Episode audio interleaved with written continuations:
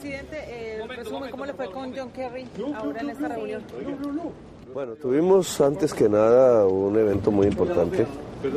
Presidí, lo cual es eh, algo inédito por lo recién que he tomado la presidencia. Presidí la cumbre mundial de transformación de la educación con muchísimos jefes de Estado de todos los continentes, expertos en la materia, que ha terminado y la clausuramos hoy. Es fundamental porque la educación es todo, sin educación no hay nada. Ese es el motor cualquiera de la prosperidad humana y ha salido bastante afectada a escala mundial por los problemas de pandemia y otros. Después, eh, tuvimos un encuentro efectivamente con John Kerry,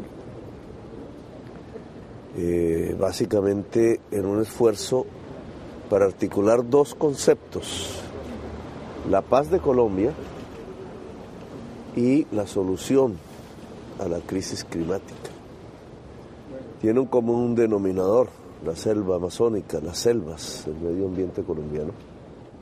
La paz de Colombia está ligada a un cambio de política antidrogas, incluso en los Estados Unidos, y el cambio de política antidrogas, tratándose de la planta de la hoja de coca, tiene que ver con la selva amazónica, así que hay un puente conceptual muy interesante que esperamos genere una sinergia entre los Estados Unidos y nosotros en la perspectiva de construir una paz total en Colombia.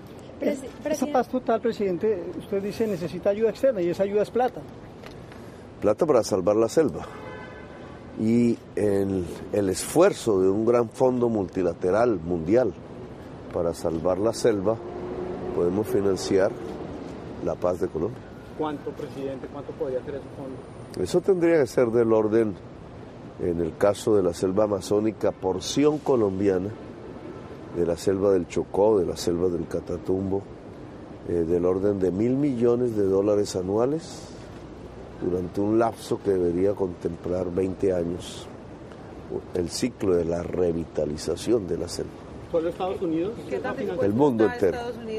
Pues lo que hemos estado, es el mundo entero, no es Estados Unidos. Y la construcción tendría que hacerse vía Naciones Unidas esfuerzos ya se han hecho, no estamos partiendo de cero, pero eh, ese esfuerzo mundial puede ser financiado fácilmente por el hecho de que todas las empresas del mundo ya tienen que compensar sus emisiones de gases de efecto invernadero con gastos en las esponjas que eh, subsumen los gases de efecto invernadero y la selva amazónica es uno. Es decir, la posibilidad de hacerlo es, no digo que fácil, pero posible. Y la posibilidad de que eso dure 20 años manteniendo un esfuerzo continuo, que sería la garantía para que la selva amazónica volviera a ser lo que fue en el caso colombiano y para que en ese esfuerzo se vincularan las fuerzas sociales y armadas que hoy ayudan a destruir y que podrían convertirse en fuerzas en positivo que ayuden a revitalizar. Allí en ese tránsito podríamos encontrar los nuevos caminos de la paz de Colombia. Presidente, el tema de la gasolina, un anuncio importante, aumenta gradualmente 200 pesos mensuales. me volviste a otro tema, pero es el hecho que dejaron que Ecopetrol comprara, importara e hiciera gasolina a precios internacionales del petróleo, cara relativamente en estas épocas de precios altos, y vendiera a mitad de su valor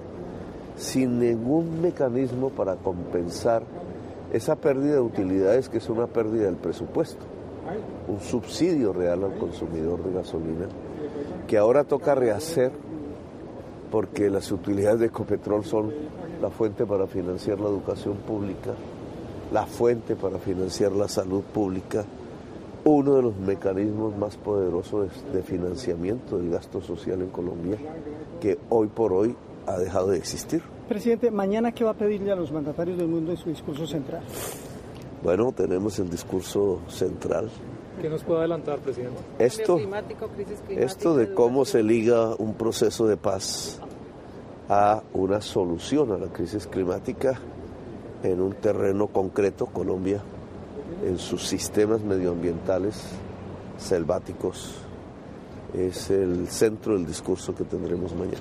¿Algún comentario sobre las protestas que están convocando contra su gobierno y precisamente contra la alza de la gasolina? Están, están, en su derecho, el problema es que ellos ocasionaron el problema. Presidente, el próximo última pregunta, abrir la frontera. ¿Usted va a asistir a esa apertura de la frontera con Venezuela? Estamos eh, trabajando, asistir al comienzo de una apertura económica, comercial y humana, que es lo más importante.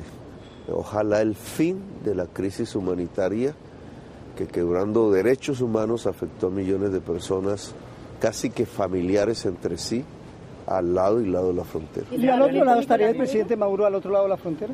todavía no hemos tratado ese tema. Ya veremos si hay un primer encuentro. Una pregunta, muchas gracias. ¿López Obrador ha intentado involucrarle en su plan para pacificar Ucrania?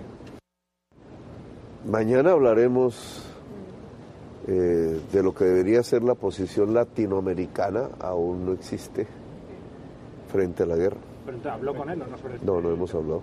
¿Qué otros aliados, además de Estados Unidos, presidente? ¿Cómo, cómo? ¿Qué otros aliados, además de Estados Unidos, en el tema de eh, proteger la Amazonía? El mundo, el mundo, lo que pasa es que la selva amazónica es un pilar climático, igual que los polos, igual que los océanos, igual que la tundra en el norte, no hay más.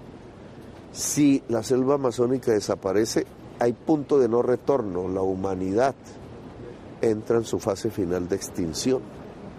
Así que salvar la selva amazónica no es un asunto de los Estados Unidos, es un asunto de la humanidad, del mundo entero, de estados y de empresas y de sociedades enteras. Es un tema eh, que prácticamente se convierte en un imperativo categórico, el imperativo de la vida. Gracias. Bueno, entonces hablamos.